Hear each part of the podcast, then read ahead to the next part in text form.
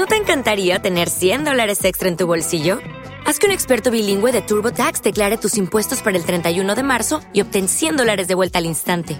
Porque no importa cuáles hayan sido tus logros del año pasado, TurboTax hace que cuenten. Obtén 100 dólares de vuelta y tus impuestos con 100% de precisión, solo con Intuit TurboTax. Debes declarar para el 31 de marzo. Crédito solo aplicable al costo de la presentación federal con TurboTax Full Service. Oferta sujeta a cambios o cancelación en cualquier momento.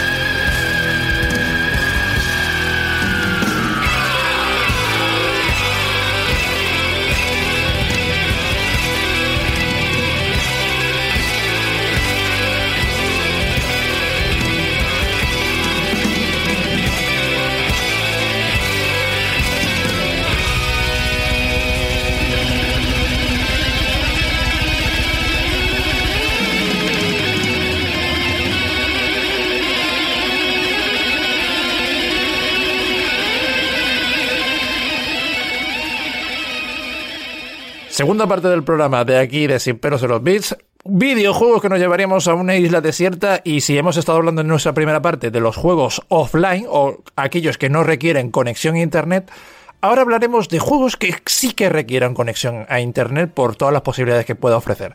Así que, a ver, Guillermo, ¿cuáles son los dos juegos que te llevarías a esa isla desierta?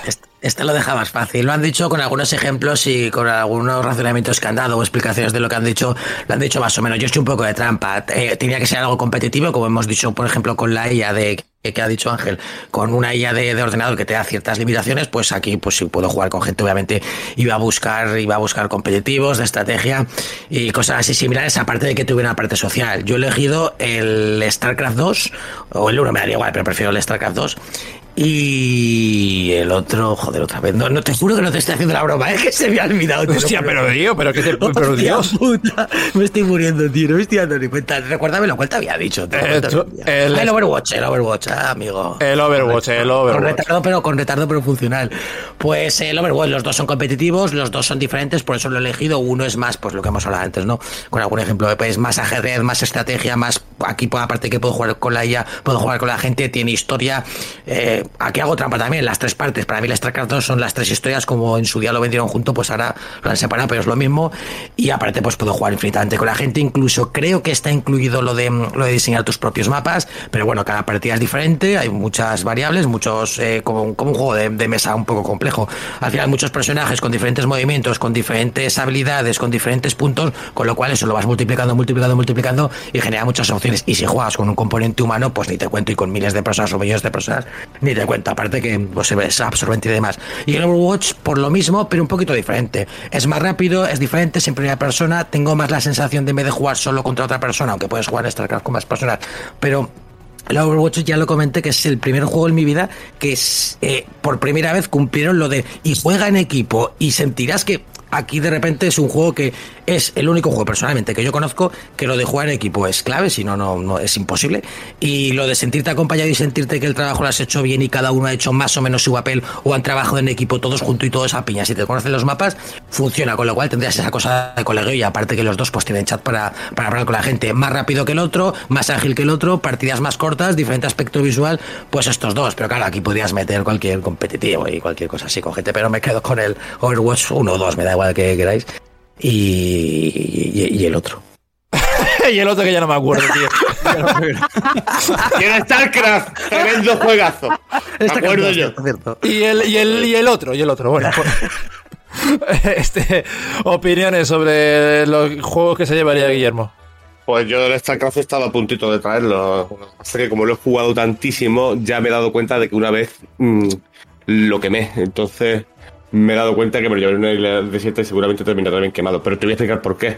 Porque en el online hay algunos que tienen símbolos orientales como nickname que no te dejan respirar, ¿vale? Y te dan una frustración en el cual te sientes impotente e imbécil e inútil, pero ya no en la isla, entonces tiene que ser un, una tortura. Pero te da capacidad de superación. Eh, precisamente eso te dice. Yo tengo eso, yo no tengo. Eso, eso para mí es negativo. Ángel, estás en una isla. Tú serías ese, ese oriental que se tira 24 horas al día y vamos. Escucha, yo jugué mucho al uno, ¿eh? Yo al uno hacía ruseo, yo hacía cositas muy guapas. ¿No has probado el 2, tío? Aunque sea solo la historia, ¿no has probado? sí, sí. Es más, ah. hubo un ratillo que le pegué, pero me pasa eso que necesito a lo mejor media hora para echar una partida y me entran llamadas a la chiquilla, a mi mujer, y no es lo mismo, ya necesito estar por la noche, para la noche a lo mejor ya cuando juego alguna partida o dos y estoy un poco cansado. Y no es como antes, que yo recuerdo antes que me daban madrugada, por eso te digo, es que yo le echaba muchísimas horas al, al Battle.net, por Dios, es que fueron de los primeros servidores online que hubo gratuitos, que no te cobraban, porque después me trajeron el WoW, estos cabrones de Blizzard, y, y, ya empezaron a cobrar por el servicio. Pero esto fue, aparte que la creación de los eSports, viene de por aquí, que esto es historia de los videojuegos. Y, y, creo que al final las terrazas son muy completas en el sentido de que cada uno tiene una manera de jugarse muy diferente y una manera de utilizar los recursos muy importante para, para su maximización de, de potencial. Y es acojonante cuando yo veo partidas online, las jugadas que se hacen y demás, tío, cómo se dan la vuelta a la tortilla en un momento dado es increíble. Yo lo que digo, hay gente que tiene una habilidad muy espectacular. Imagino que con el LOL igual, pero con el LOL me estoy empezando ahora y también me gusta mucho, pero no, no lo entiendo todavía demasiado. Entonces algunas cosas se me escapan, como el valor de las cosas. No entiendo por qué cuando matan a un bicho en mitad de la pantalla vale muchísimo.